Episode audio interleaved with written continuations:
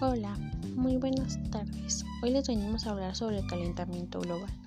El calentamiento global consiste en el aumento de la temperatura de la Tierra, mismo que se refleja en los océanos y en la atmósfera, principalmente causado por la emisión de gases del efecto invernadero, expedidos por la actividad humana. Principales causas del calentamiento global. La quema de combustible, la minería, la deforestación, la polución ocasionada por fábricas, vehículos y máquinas industriales son tan, son tan algunos principales factores de incidencia.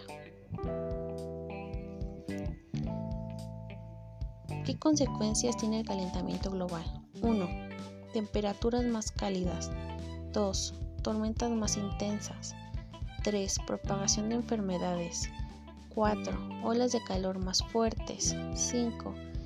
Derretimiento de los glaciares. 6. Huracanes más peligrosos. 7.